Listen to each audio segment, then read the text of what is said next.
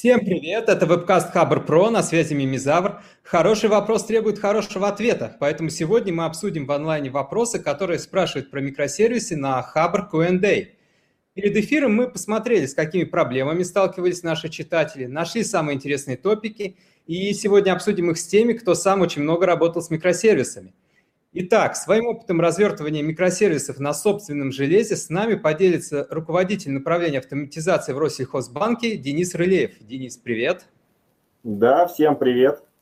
А про возможности облачных провайдеров нам расскажет системный инженер компании EPAM, внедряющий DevOps практики в облачных решениях Amazon, Михаил Чугунов. Михаил, привет.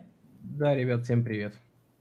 Мы в прямом эфире, вопросы нам можно задавать в комментариях а запись будет доступна на основных подкаст-площадках. Поехали! И первый вопрос фановый. Сколько нужно DevOps-инженеру, чтобы вкрутить лампочку? Денис. Даже не знаю. Михаил, может, ты подскажешь? А, слушай, затрудняюсь ответить. Единственное, что я могу сказать, что это как шутка про UDP, она явно дошла не до всех.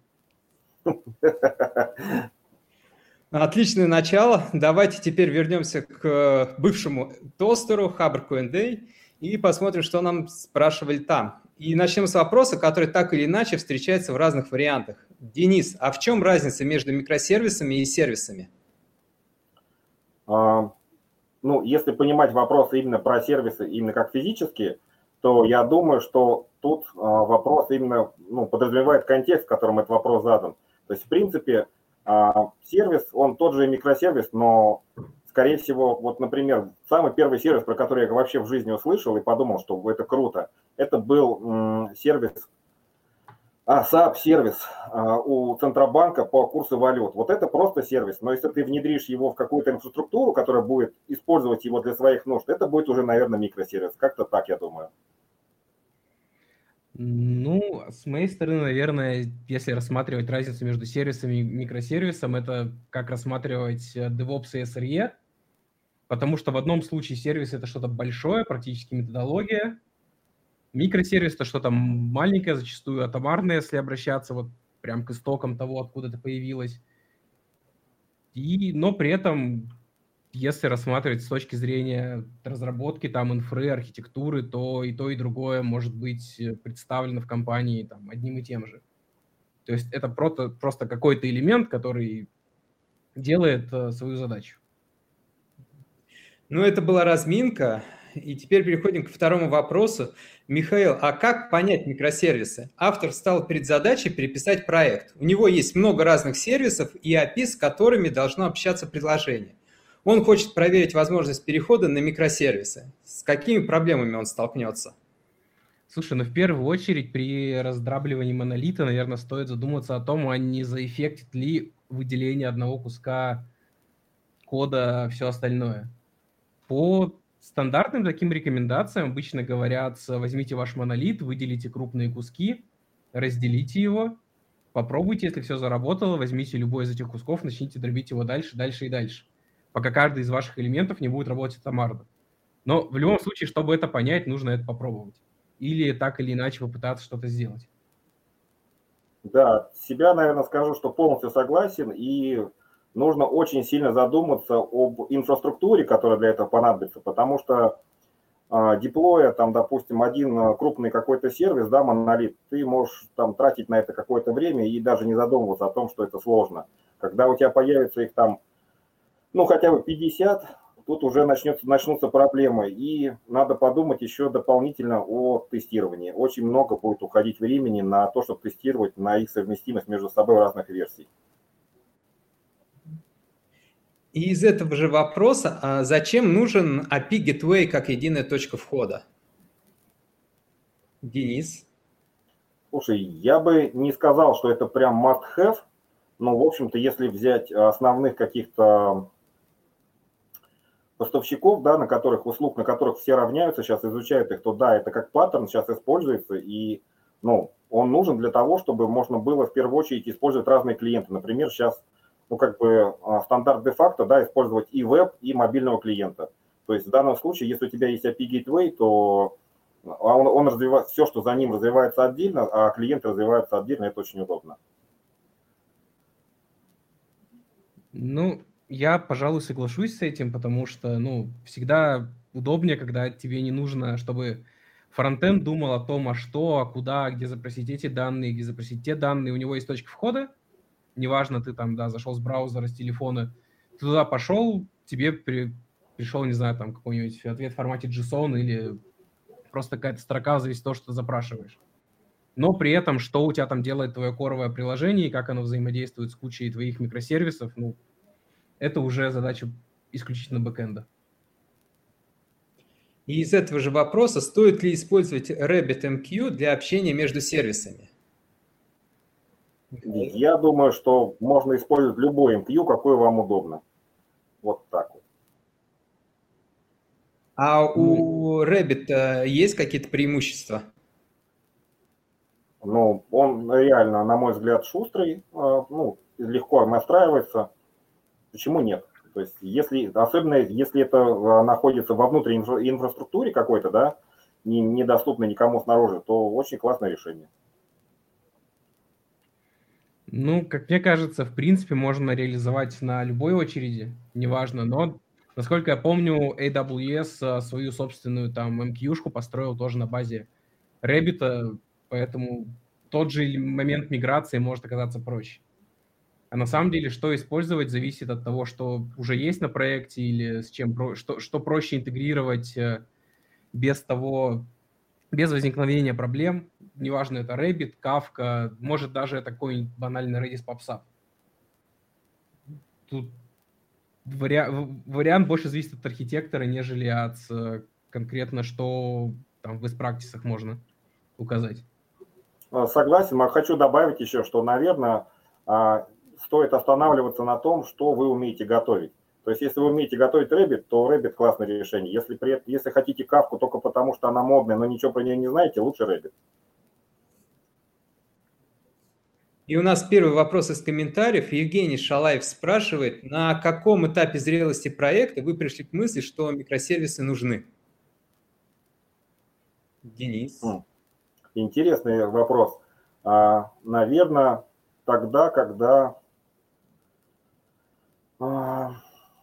проект достигает такого масштаба, когда ты начинаешь а, даже приуч, приуч, вот с учетом утренних стендапов понимать, что ты уже не понимаешь, о чем говорят коллеги, которые пишут какой-то очередной там сервис внутри а, монолита, ты просто не понимаешь, о чем они говорят. Слушай, в моей ситуации мы пришли на моменте рефакторинга монолита, когда ребят такие, о, нужно вот здесь поправить э, немножечко ответ API Поправили в одном месте, повалилось где-то еще. Хотя, казалось бы, как оно должно было эффектить. И в этот момент ребята задумались, э, разработчики, что, слушай, а давай-ка сделаем хотя бы сервисную архитектуру, перейдем на микросервисную, ну, потому что это банально удобнее и не будет сильно задевать э, что-то еще. Условно, ты открыл окно, у тебя тумбочка развалилась в коридоре. Да, да, это частое явление при монолитах. Но вот даже если при учете, что у тебя хорошая архитектура внутри монолита, иногда ну, начинаются проблемы, например, со стартом, там, потому что требования могут быть, что он должен стартануть там за сколько-то секунд, а поскольку он очень большой и тяжелый, он может стартовать там минуту. И ты ничего с этим делать не можешь, а, и вот тут придется в любом случае что-то дробить. Ну, в общем, много ситуаций, так сложно сказать, вот почему вот оно раз, и ты вот решил, что вот они микросервисы. Скорее всего, даже иногда это, ну, мне кажется, в качестве какого-то эксперимента начинается. И тут меня спрашивают, что я думаю о микросервисах. Я думаю, что это очень сложная тема, и в ней должны разбираться эксперты, поэтому я вас, ребята, пригласил сюда. Вот. И у нас, давайте вернемся к вопросам с тостера. Денис, какие технологии нужны для микросервисов? Автор хочет сделать микросервис для работы с облачной АТС и ищет точку старта – при входящем или исходящем звонке облачный АТС посылает пост-запрос на указанный адрес и передает ID звонка, звонка и другую информацию. Нужно, нужно ли ему использовать какие-то серверные технологии, чтобы облегчить разработку и управление? Я, наверное, тут продолжу вот наш разговор, который был по поводу а, каких-то очередей, да, тут вот что он лучше знает, то он, вот и надо применять, потому что у, сейчас у микросервисов каждый уважающий себя фреймворк их поддерживает, каждый уважающий себя язык поддерживает, Если он знает Go, пусть пишет на Go. Если Java, хорошо на Java. Там Python, отлично Python. Причем, если у него есть там Python, то он сможет даже какие-то серверы с решения использовать там. Это вот абсолютно надо э, опираться на то, что уже есть какие-то знания. Тут нет каких-то предпочтений, что вот если микросервисы, то только там Go, допустим, или Java. Нет. Ну, мне кажется, что в конкретной задаче, да, то есть тебе нужно взять то, что ты можешь, сделать так, э, чтобы это работало, классно, вот тебе первый вариант. Если рассматривать чуть более глубоко, что нужно для микросервисов, ну, в идеальных условиях это там докер или несколько питоновских или ноджесских лямп, лямп, чтобы у тебя там что-то мелкое поднималось, отрабатывало, иногда слопывалось, иногда там продолжало висеть, если не ждет ресурс. Но это уже если рассматривать чуть, скажем так, более полным вариантом. Но так технологии... Ну, используй то, что ты умеешь, и примерно понимай, как оно должно выглядеть в качестве архитектурного решения. Ну, мне кажется, вот от себя добавлю, что такое вот простое решение, мне какая-нибудь лямбда для этого бы идеально подошла, мне кажется. А в чем вот у функций, они, почему они для этого хорошо подходят? Ну, здесь простой функционал, который не требует каких-то больших интеграций, и если вот нужно попробовать, да, это как-то запустить, то это не потребует больших ресурсов для того, чтобы это внедрить и, собственно, оплачивать.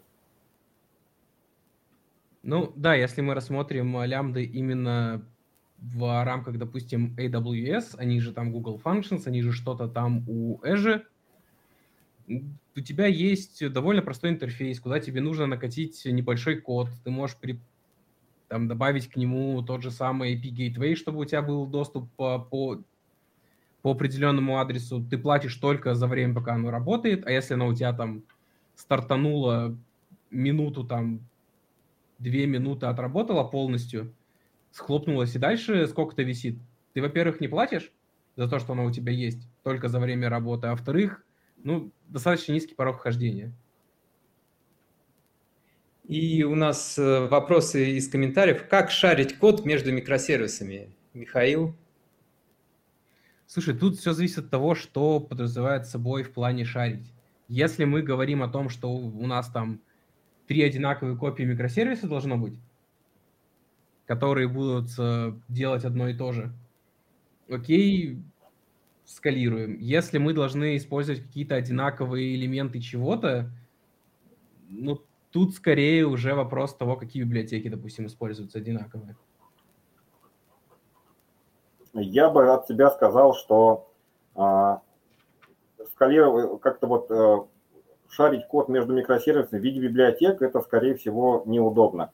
Я сторонник того, что если у тебя какая-то есть функциональность, которая явно напрашивается в библиотеке, то постараться выделить ее в еще один микросервис, потому это, ну, это получается проще, чем потом разбираться с зависимостями библиотек между собой.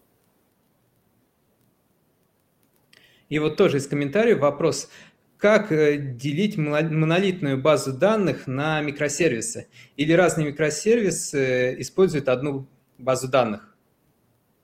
Денис? А, я бы сказал так, что это на самом деле самое простое, наверное, решение, когда ты переходишь на микросервисы. Это начать а, использовать внутри твоего монолита разные схемы в одной и той же, в одном в том же инстансе базы данных. Вот как только это получится, дальше можно уже начинать делить и код тоже. Ну, с своей стороны, да, могу сказать, что либо разные схемы для каждого микросервиса, либо если вы там условно готовы разбить базу, то в идеале под каждую, ну, на, даже на одном сервисе, под каждый, о, на одном сервере под каждый микросервис разные базы, но это уже прям сферический вакуум идеальный случай.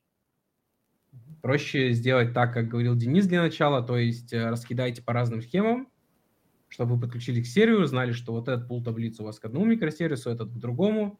Если все работает, классно меняйте, ну, начинайте реструктуризировать код. А какая судьба ждет монолит при переходе на микросервисы? Он окончательно распиливается по одной или продолжает жить для роута? А, практика показывает, что практически ни один монолит серьезный не был распилен до конца. Он все равно в каком-то виде продолжает жить. Ну, Потому если мы... Что... Да, да, извини. Вообще, если мы рассматриваем идеальные условия, то от монолита остается какой-то условный коровый сервис, который просто знает, куда перенаправить запросы, для того, чтобы, как бы возвращаясь опять же к вопросу про IP Gateway, то есть у нас есть точка входа для нашего фронта или там для нашего мобильного приложения, неважно. Она туда приходит, это также превращается в какой-то небольшой сервис или микросервис, который уже дальше ходит и запрашивает у других, э, а что ему нужно вернуть пользователю. Это вот один из таких, мне кажется, классических путей, во что может превратиться монолит. Михаил, а давай вернемся к Q&A. Где развернуть микросервисное приложение? У автора вопроса был монолит, и он разбил его на сервисы, упакованные в докер. А, он спрашивает, что ему выбрать, заказать виртуальную машину и на ней все развернуть, или использовать какого-нибудь облачного провайдера из той же большой тройки. Ну, слушай, если для этого дела нужно использовать оркестрацию, то стоит посчитать, э, что комфортнее. А в целом, ну, я, естественно, порекомендовал бы, наверное, пойти в тот же Amazon, потому что часть микросервисов можно поднять э, в кластере, в докере, часть, возможно, можно пересмотреть, чтобы их там запустить в лямбда, если они не нужны постоянно. И в целом, если это не что-то большое, без э, там очень высоких нагрузок, то иногда выгоднее будет использовать, допустим, Amazon. Или комбинацию, потому что если мы будем использовать свою виртуалку, нам нужно знать, что есть человек там рядом с этой стоечкой, который эту самую виртуалку будет обслуживать. Мы должны знать, что с этой виртуалкой всегда будет все в порядке.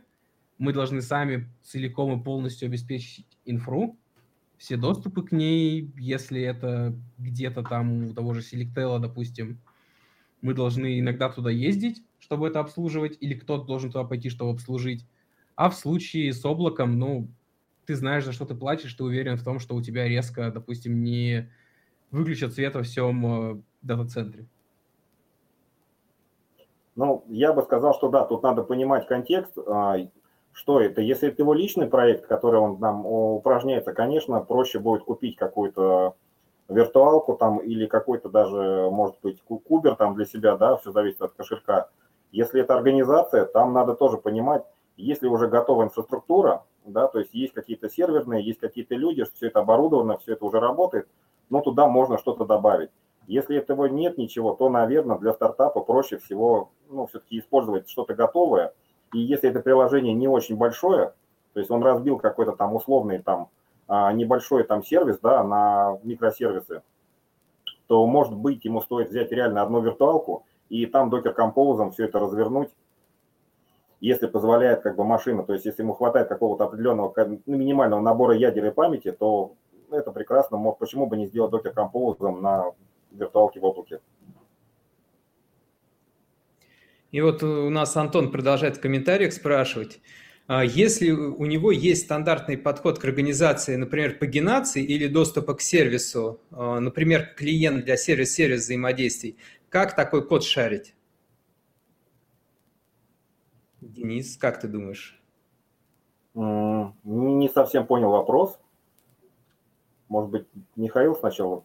Слушай, я бы, наверное, тоже переслушал, потому что я как-то не до конца понял, к чему бы это может быть.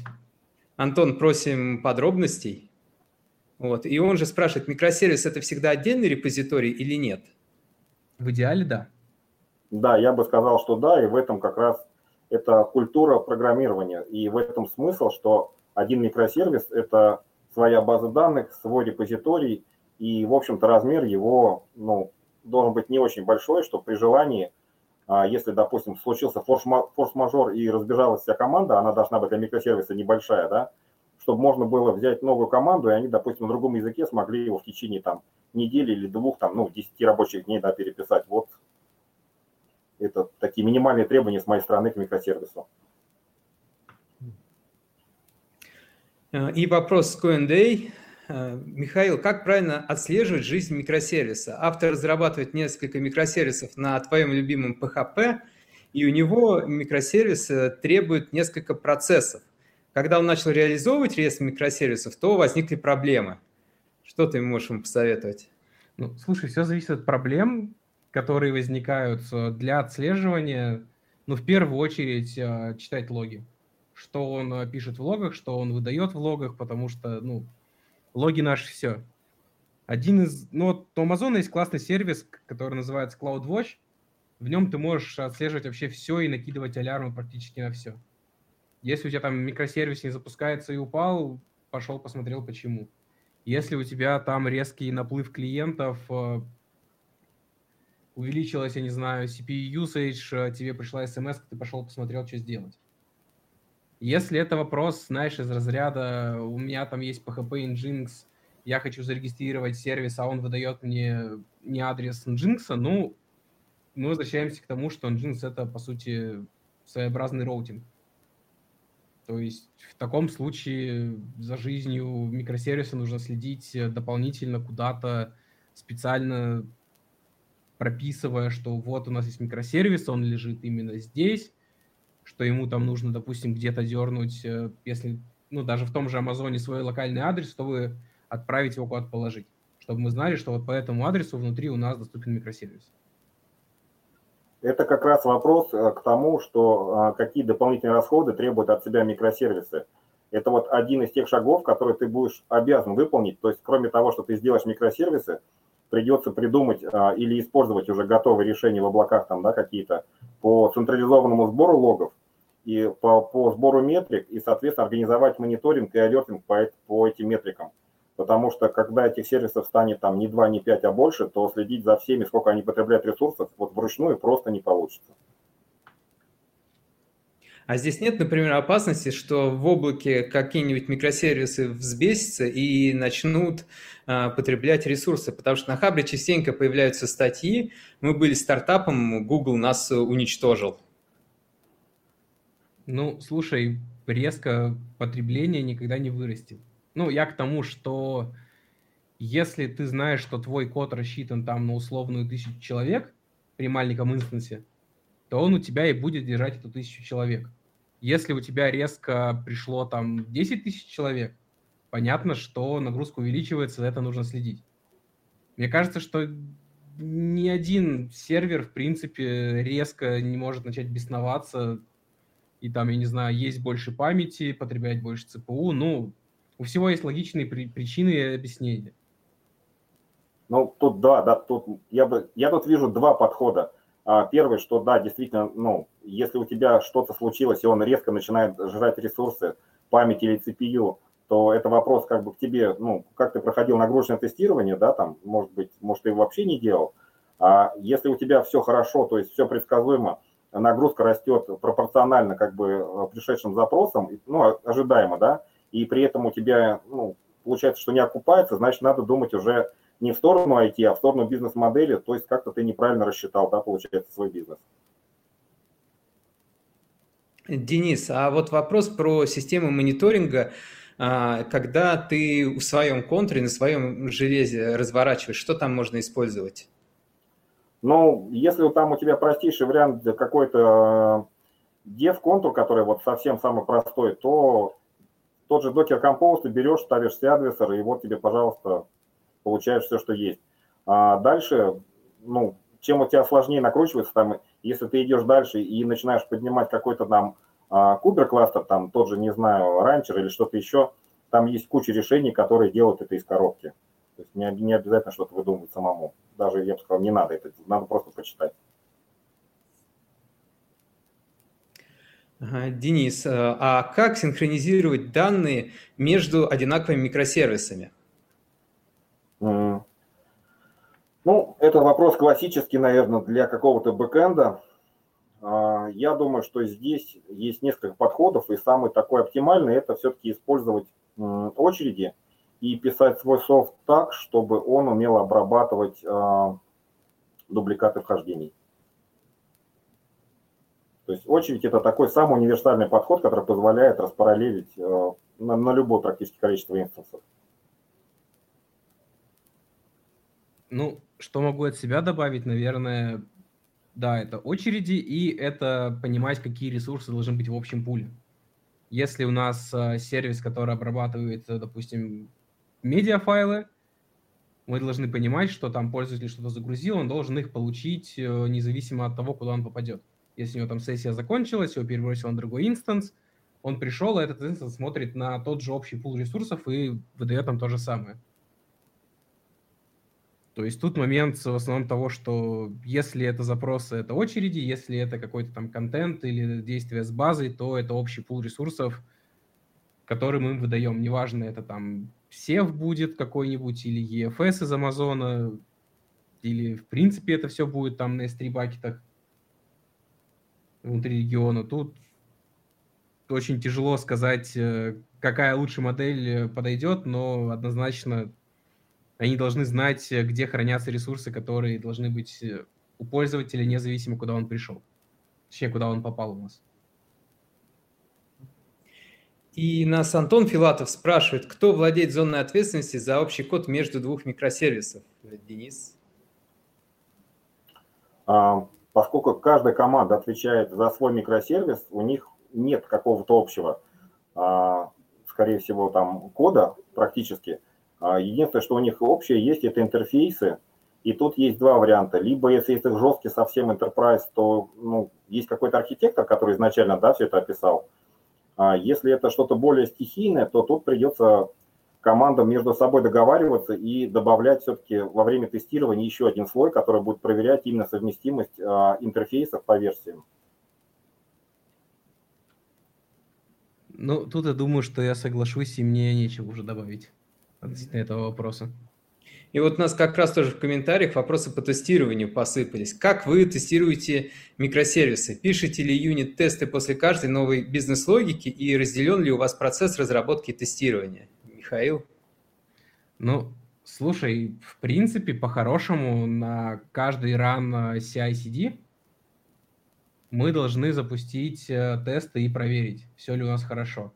То есть, если там что-то поменяли, запустили, CI отвалился, артефакты никуда не упали, ну, все плохо, значит, нужно либо смотреть, э, почему не прошли тесты, либо думать о том, что тесты нужно подготавливать. Ну и, естественно, если там выдается новая версия, что не покрыта тестами, покрывать и внедрять это в процесс. А, да, есть всякие там TDD, BDD, да, практики, они очень заманчиво звучат, но человек, он ленив по своей структуре, и на самом деле, вот по своему опыту скажу, что а, следовать на 100% им себя очень сложно заставлять, поэтому а, есть одно хорошее правило, которое там в командах соблюдается. Если пришел какой-то там а, ответ от команды тестирования, что нашли они баг, то мы обязательно заводим на этот баг юнит-тесты. Это вот прям минимальный набор, да и какие-то минимальные тесты все-таки очень желательно писать на, в новый функционал. И, в общем-то, те, кто принимает pull квесты, должны тоже за этим следить, что как, хоть, хоть что-то там должно проверяться, потому что просто написать какую-то новую фичу, отдать ее, это прям, ну, практически стопроцентная вероятность, что какая-то ошибка будет. И тоже из комментариев мы уже обсуждали работу с базами данных, нас спрашивают про таблицы. Как лучше джойнить таблицы с разных микросервисов? Kafka Streams или KSQL? Или лучше получать все данные через HTTP в одном месте? Я думаю, что, опять же, я повторюсь, тут э, нет серебряной пули, и вот что вам удобнее и что в чем вы лучше понимаете, то лучше и применять. Слушай, ну, чисто технически, если прям реально надо это где-то собрать, то нужно посмотреть, а как вы до этого джойнили SQL таблицы, просто разные таблицы, когда они относились к разным сервисам в монолите. Потому что иногда удобнее это собрать в одном месте и отдать, иногда это удобнее собрать где-то там отдельно и передать уже потом пользователю. Все зависит от того, а как вы это делали до. Попытайтесь сделать для начала так же. Если нет, э, посмотрите, что проще всего будет интегрировать в конкретно ваш проект при долго идущих планах, э, чтобы не случилось факапа. То есть получается, что при распиле монолита на микросервисы, микросервисы все равно заимствуют э, паттерны у монолита. на первом этапе, да? Ну, возможно, а, но от себя могу дать совет, что как бы единственное, что начать писать а, вот эти вот джойны придется так или иначе где-то использовать каком-то, ну, эти джойны, они, скорее всего, заменятся вызовами в одном микросервисе, там, вызовом еще трех, допустим, да, и эти вызовы все-таки нужно уметь делать параллельно. То есть если раньше за вас как бы думала база данных, то сейчас придется думать самому, оптимизировать эти запросы. И первый, самый простой вариант – научиться их выполнять а, асинхронно. То есть, ну, применив тоже, не знаю, самые простые вещи, типа RX фреймворка, например, который за тебя все это сделает, и не надо будет думать.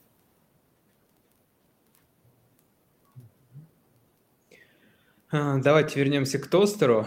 А, Михаил, переходящий приз достается тебе, как пакет в TCP. Я надеюсь, ты его поймаешь. Я а, очень постараюсь. Если что, кинь еще раз. Писать проект э, лучше сначала монолитом и потом переводить на микросервисы или сразу писать микросервисы. У автора клиент требует сделать ему крупный проект на, проект на PHP, вот, сам проект уже на PHP, но чтобы потом была возможность масштабирования проекта и улучшения его отказоустойчивости. Ну, слушай, вопрос такой довольно двоякий. Если нет ничего, и есть возможность проектировать это, там, допустим, сразу в сервисной или микросервисной архитектуре, классно, лучше пилить так. Если уже что-то есть, ну, допустим, есть какой-то функционал, но вы знаете, что вы можете еще один элемент дописать не внутри монолита, а вынести его наружу, то вначале сделать такой подход, потом типа допиливать монолит, ну, распиливать его дальше. Ну, да, наверное, полностью соглашусь, что, в принципе, наверное, самый простой способ, а, если есть очень большой поток новых фич, попытаться их имплементить а, уже не в ядре, которое готово, а в виде сервисов, которые вот легко будет выделить наружу. А как должны общаться микросервисы между собой? Только с помощью API или с помощью JSON, Михаил? Слушай, они должны общаться с собой, между собой так, чтобы пользователь получил те данные, которые он запросил неважно, если у тебя, если у тебя микросервис должен возвращать что-то, какую-то JSON, пусть он возвращает JSON. Если он тебе должен там по API что-то вернуть, пусть он возвращает по API. Стоит делать так, э, во-первых, как вы умеете на первых этапах, во-вторых, э, понимать, а какие вообще форматы данных и что должно относиться к каждому из микросервисов. То есть, если у вас микросервис, ну, физически должен эту json отдать. Ну, потому что там все данные хранятся. Но не будете же вы там пакетно через сокет передавать все. Ну да, от себя добавлю, что да, так и есть. Единственное ограничение, которое здесь может быть, если вдруг у вас есть какое-то ограничение по трафику, я не знаю, почему оно может возникнуть, но вот так случилось, тогда, да, может быть, действительно стоит э, задуматься о каких-то особенных там э, протоколах или чем-то еще. А так, в общем-то, любые способы хороши. JSON, ну так JSON, почему нет? А в каких случаях, на ваш взгляд, микросервисы не нужно внедрять? Денис. Микросервисы не нужно внедрять. Даже не знаю, честно говоря, вот такого. Это опять же вот э, что хорошо, красный или теплый, да. Ну, а, затрудняюсь ответить даже вот такого стопроцентного сказать, что вот монолит плох или хороши там микросервисы, и в каких случаях их стоит применять только это или только то, честно говоря, затрудняюсь. Могу это немножечко перекинуть э, вопрос, хоть у меня нет пейсов. А что лучше, скрам или канбан? Ну вот то же самое. Как бы в одних случаях э, одно лучше использовать, в других другое. Если прям вот случился такой кейс, что ну, не, нужен, не нужен микросервис, если все понимают, что это больше времени займется, больше ресурсов, это не принесет value или принесет его там минимальный или отрицательный, ну, тогда стоит задуматься о целесообразности. А как раз на какие value и показатели лучше нужно смотреть, вот, когда идет вопрос о рас... надо распиливать, не надо распиливать монолит. Это именно бизнес или какие-то метрики? Я думаю, что бизнесу вообще практически все равно, э, монолит у тебя или микросервис. В большинстве случаев многие бизнесы вообще ничего не понимают в IT. А, это, скорее всего, вопрос именно к тем, кто его делает, насколько вы готовы уделять больше времени инфраструктурным всяким проблемам, то есть как раз вот решить все эти сопутствующие проблемы по сбору метрик, по их, по их мониторингу, по поддержанию всех этих pipeline ов, которые, по написанию дополнительных тестов. Если вы готовы на эти жертвы и понимаете, что а, тот а, какой-то профит, который вы получите от всего этого микросервисного хозяйства больше, и вам проще будет действительно за счет того, что вы каждый кусочек можете отдельно доставлять на пром тогда, когда вам это удобно, то ну, надо идти. Если нет, то, ну, в общем, это такая... Не попробуешь, не узнаешь. Скорее всего, это такой путь самурая, пока вот ты не набьешь себе шишек, ты не скажешь, вот насколько это хорошо и насколько тебе это подходит. Ну, я думаю, да, что тут момент того, что если вы можете выделить людей, которые будете, будут этим заниматься, что у вас не будет проблем там с тех долгом или с э, обновлениями, которые должны выходить там раз в какой-то период, можно начать этим заниматься. Если вы понимаете, что у вас там маленькая команда, вы не можете выделить несколько человек на это дело или там любые другие проблемы, которые возникают в процессах разработки, ну, тогда не стоит с этого начинать, стоит там подумать, как довести это до состояния, чтобы можно было на это переходить. А как можете посоветовать правильно разделять сервис на слои? Есть ли здесь э, какой-нибудь совет, серебряная пуля, и что, кого здесь можно почитать? Ну, в данном случае как бы почитать можно а, по всяким архитектурным вещам, а, начать, как всегда, с фаулера, да, если не знаете, кого читать. Вот. И, ну, сервис, он, в принципе, как и любой монолит, когда ты его пишешь, ты не знаешь, там, а, может быть, у тебя вдруг поменяется как база данных, потому что, когда ты его начинал писать, тебе подходила одна, потом случилось что-то, например, там какие-то политические причины, там, может быть, и поэтому от Oracle отказались, может быть, какие-то объективные причины, связанные с разработкой, вы отказались от Монги там. Поэтому в любом случае под такие крупные модули, типа вот, допустим, а, для работы с базой данных, я бы всегда советовал писать некие адаптеры, которые позволят легко перейти на любую другую технологию. То есть, например, вы могли писать а, микросервисы, которые общаются по Rabbit, а потом вышли в продакшн, и вся организация решила, что переходит тоже на микросервисы, и Rabbit не подходит, решили кавку использовать. А, если вы вот не закладывались прямо под какие-то такие вещи, а использовали адаптер, вам ничего не будет стоить это сделать. То есть под какие-то ключевые вещи все равно надо делать адаптеры, как и, ну, как и в монолите. Ну, слушай, если это относим к теме, а что вообще почитать, если ты ну, не представляешь, а что там микросервисы, зачем их э, использовать, если людям нравятся книжки, вот есть классное издательство о Рейле, у которых э, куча книг по разным вещам, вот про построение микросервисов, допустим, у Сэма Ньюмана есть книжка. Достаточно хорошая, достаточно много людей, я думаю, в принципе, по книгам этого издательства так или иначе что-то изучали. Почему нет? Может быть, если у тебя есть какие-то кейсы, пойти почитать блоги каких-нибудь там топовых игроков по типу Атласиана. Да, и, кстати, Аурелии сейчас очень много переводят на русский, то есть вполне можно почитать, даже если кому-то лень, на английском, там вполне есть. Ключевые книжки точно есть на русском. А какие блоги посоветуете читать? Кто вот хорошо пишет про микросервисы? Мне очень понравился блог, на самом деле, вот Nginx. Я почитывал, иногда почитываю блог Netflix, и на самом деле иногда в интернете очень интересно появляются статьи, обычно, кстати, под Новый год. Многие ресурсы типа выкладывают, неважно, да, какие не буду называть, они очень многие выкладывают свою иногда устаревшую э, описание своей архитектуры, пусть немножко устаревшей. И иногда удивляешься, э, как э, можно там на, грубо говоря, там десятки серверов э, железных, да, удержать такие сложные ресурсы, которые позволяют всему миру между собой общаться. И у нас тут в комментариях посыпались э, общие вопросы о процессе разработки. А, и здесь спрашивают о взаимодействии команды разработки и команды тестирования. он у Кости Инцина, они оторваны друг от друга. Это хорошо или плохо? Или э, это бывает? А, это бывает. Я работал, в принципе, как в вертикальных структурах, так и в горизонтальных. Но, в общем-то, удобнее получается, когда а, команда тестирования все-таки имеет к тебе какое-то отношение, потому что у вас общие цели и, соответственно, общие интересы. Потому что если вы полностью друг от друга никак не зависите, и у вас там разное руководство, там, ну, с точки зрения enterprise нашего кровавого, да, а если у вас разное руководство, то, соответственно, соответственно оно стоит, ставит вам разные цели, и они иногда прям вот на 180 градусов отличаются друг от друга.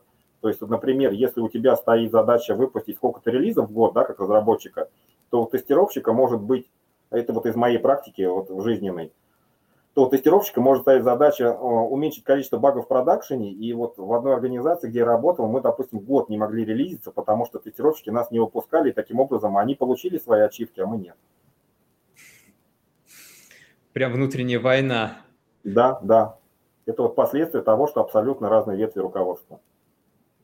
Слушай, ну со своей стороны могу только добавить, да, это классно, когда там тестировщик может прийти к разработчику, тыкнуть его носом и сказать, блин, братан, мы уже типа два релиза этот баг вам отсылаем, ну исправьте уже.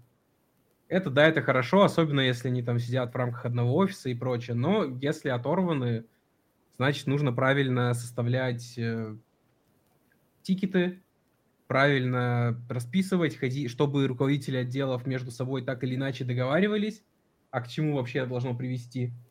Потому что, да, если будет ситуация, как у Дениса, что разработчик не может выпустить, потому что тестировщик там тупо не выпускает новую версию из-за того, что им не нравится. Вот, вот что здесь вот есть баг, а вот там вот кнопочка цвет меняет неправильно. Ну, раз, различные ситуации могут быть, но в любом случае процессы для таких вещей, ну, они же придуманы умными людьми, наверное по крайней мере, даже тот же скрам, когда мы знаем, что у нас вот это вот должно точно выйти там через две недели. И какой-то компромисс между командами так или иначе должен находиться. В зависимости от критичности того, как косячат э, разработчики или какие критичные вещи при этом находят э, тестировщики. А, Анатолий Антоненко нас спрашивает, что вы думаете о JRPC в контексте микросервисов? ну, вполне применимая штука, но проблема в том, что ну, ключевое слово, а, буква J в начале, она ограничивает нас в технологиях, да. То есть если у тебя другие микросервисы написаны не на Java, то у тебя будут определенные проблемы. А так она ничуть не хуже и не лучше всего остального. JRPC это не который JSON RPC идет? Там есть несколько вариантов. Есть gRPC, который, по-моему, то ли от Гугла, то ли от кого. Есть типа JSON RPC, это тоже там какая-то своеобразная. Я так понимаю, что это вот старая, престарая технология, что вот uh, Java Remote Call процедура вот эта вот.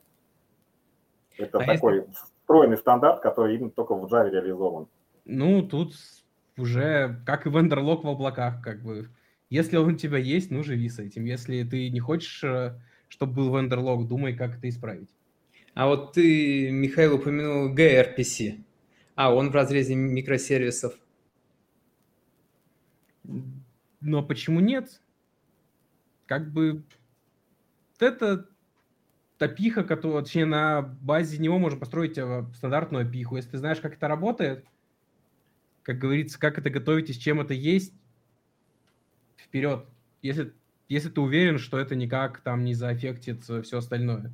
Потому что, по-моему, gRPC, она и у Go, и у Java, и у Python, и там у того же C-Sharp, и, прости господи, PHP есть. То есть, чем больше, скажем так, языков, допустим, это поддерживает, и чем адекватнее ты сможешь построить общение микро, между микросервисами, тем более, больше у тебя развязаны руки в использовании.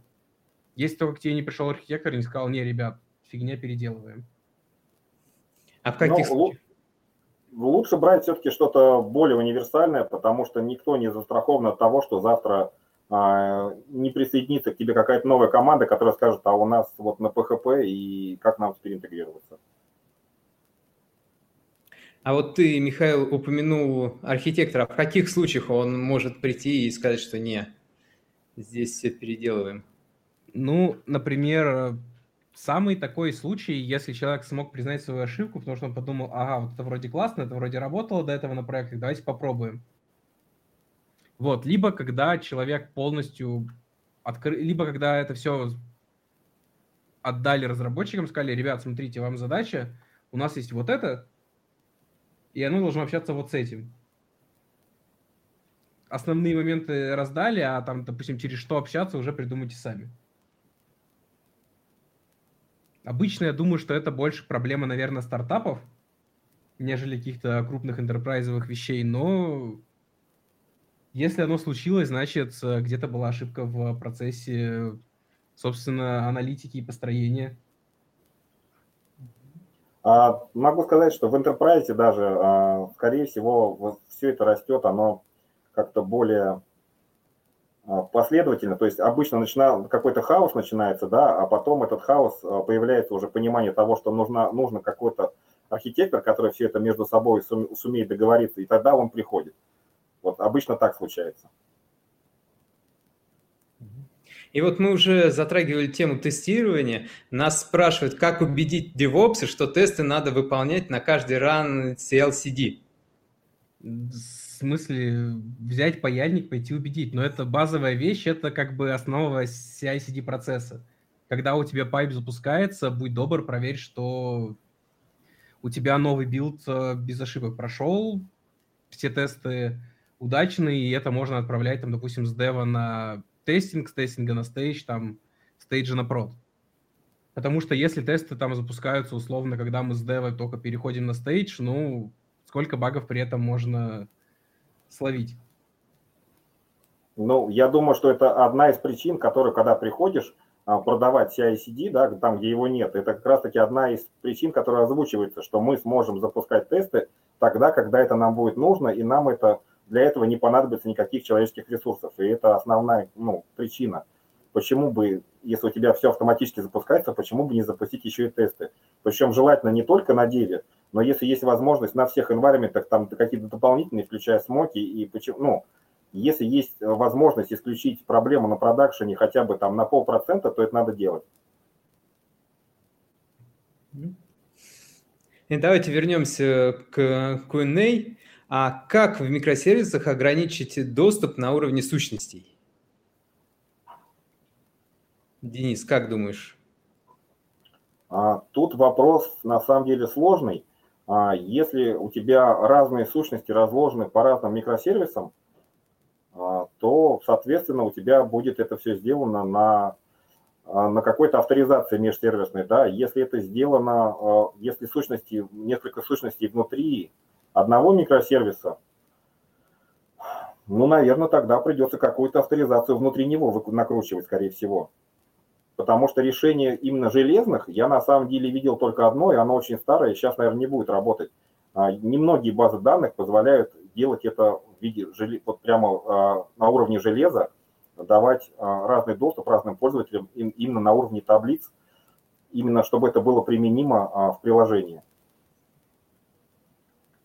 Ну, то есть я имею в виду, чтобы это можно было использовать не просто вот как, а именно вот как бизнес-логику. То есть такой вопрос на самом деле странный.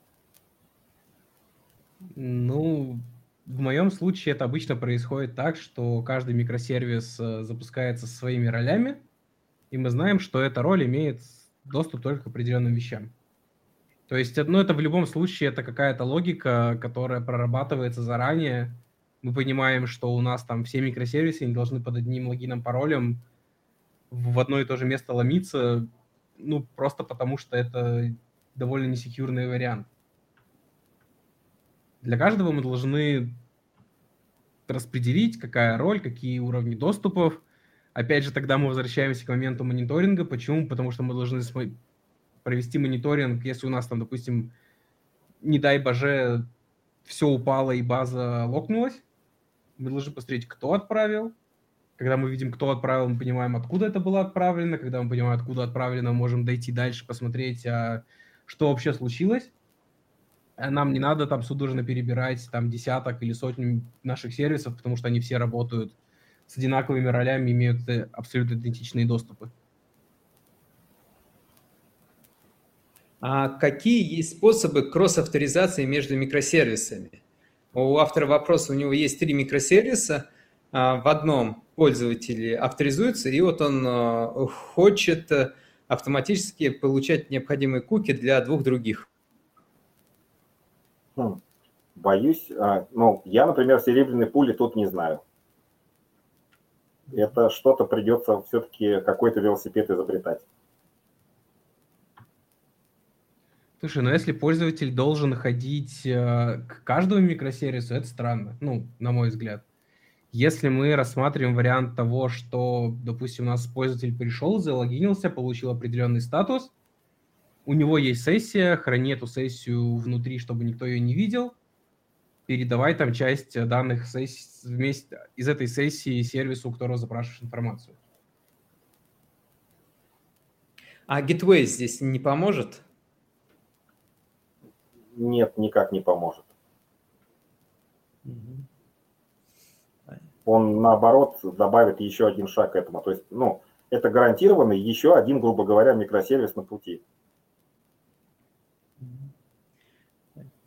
А, следующий вопрос. Как организовать безопасное общение между микросервисами? Я так понимаю, что при распиле монолита очень многие а, инженеры начинают оценивать этот вопрос. Вот. Как ты думаешь, Денис? Ну, безопасность, смотря в каком аспекте. А, конечно же, хорошо, если они общаются между собой, чтобы они использовали шифрование трафика, да. Хорошо, чтобы они все-таки а, не могли вызывать все всех, какой-то была аутентификация, да, использована там между ними. Но какие-то базовые вещи, в общем-то, все то же самое, как если бы ты общался в двухзвенке, да, там, ну, как обезопасить свое общение с сервером. Вот то же самое и с микросервисами. Ну, я могу, наверное, добавить только такую классную вещь, которая есть э, и в к докеру, и в practices э, допустим, security группам Амазона, а, не высовывайся наружу, не высовывай наружу лишнего. То есть, ты знаешь, что этот микросервис никак не должен общаться с пользователем, оставь его в приватной сети со своими внутренними какими-то вещами, чтобы он ходил у тебя только до твоего core-сервиса. Там то, что сверху должно быть какое-то шифрование и защита данных, это если вам отдел безопасности сказал определенные стандарты делать и не сказал, ну, подумайте, что интегрировать в случае, если там случайно через открытую дверь к вам кто-то войдет. Ну, условно открытую дверь, которую, которую мы называем там открытые порты, допустим, в наш кор. То есть, мне кажется, основное это в первую очередь все-таки не высовывать э, их наружу и стараться это все взаимодействие проводить где-то в сети чисто вот между ними самими. Полностью согласен, и вот тут как раз на помощь приходит Gateway. А, а как правильно, какие есть советы по а, устойчивой архитектуре для микросервисов? Хм. А можно как-то уточнить вопрос устойчивый в каком смысле? А, предположим, есть цепочка независимых сервисов внутри системы, которые общаются между собой по API. Как правильно сделать транзакцию на откат, если в цепочке запросов микросервисов произошел сбой? Делать отдельные экшены на откат предыдущему сервису? Ну, смотри, как бы из своего опыта могу сказать, что распределенные транзакции – это дорого, неудобно и, как правило, в конечном счете не рабочая тема. То есть э, логику распиливать лучше так, чтобы у тебя одна большая транзакция могла быть расписана на, на несколько маленьких, э, которые вполне нормально будут работать, и научить свои микросервисы обрабатывать повторные запросы, если что-то пошло не так. То есть научить сервис, который делает вызов, э, сделать вызов, если что-то понять, научить его понимать, что этот вызов не был обработан, и, соответственно, если, если он понял, что что-то пошло не так, сделать повторный вызов. Ну, а с точки зрения как бы реализации – есть куча паттернов, которые применяются тем же Netflix, да, там, а, и не только Netflix. Можно про них почитать, которые позволяют как раз вот сделать э, написание этого кода гораздо проще.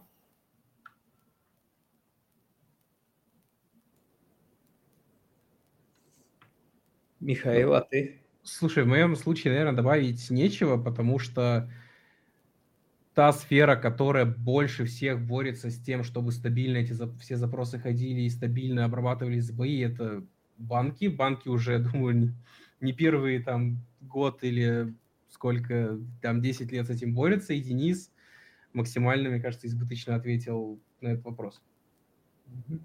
И у нас последний вопрос. А, как реализовать авторизацию в микросервисов? А, допустим, есть один микросервис, который занимается аутентификацией пользователей. Вот, он обращается к базе, сохраняет куки. А как можно реализовать авторизацию запросов пользователя к микросервисам, чтобы они знали, что этот запрос э, точно идет а, от того пользователя? Ну, соответственно, это так похоже, вопрос уже вот мы обсуждали. Здесь каких-то готовых решений, к сожалению, нет. А, и придется что-то вот писать, какой-то свой механизм пробрасывания вот этой вот кусочка, там GVT, может быть, что-то еще, на при дальнейших запросах к следующим сервисам в цепочке.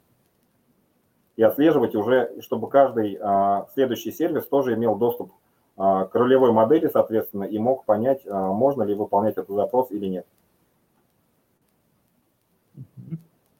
Ну, да, я думаю, что это, в принципе, возвращаясь к этим темам, ну, это очень такие моменты, в которых, э, ну, у тебя нету осинового кола, серебряной пули, я не знаю, волшебной таблетки, и так или иначе ты сколько то шишек набьешь, прежде чем это дойдет до финального конца, когда точно понимаешь, что это работает, это нас устраивает. Я боюсь, что если у кого-то есть вот на эту тему решение, которое 100% рабочее, не имеет минусов, оно быстрое и легко настраиваемое и вообще всем все устраивает, я думаю, он бы уже мир захватил, и ну, в open source бы этого сейчас не было бы точно. Ну, либо его бы уже давно купил Google. Да. Вот, и у нас вопросы с комментариев от Александра Черепанникова.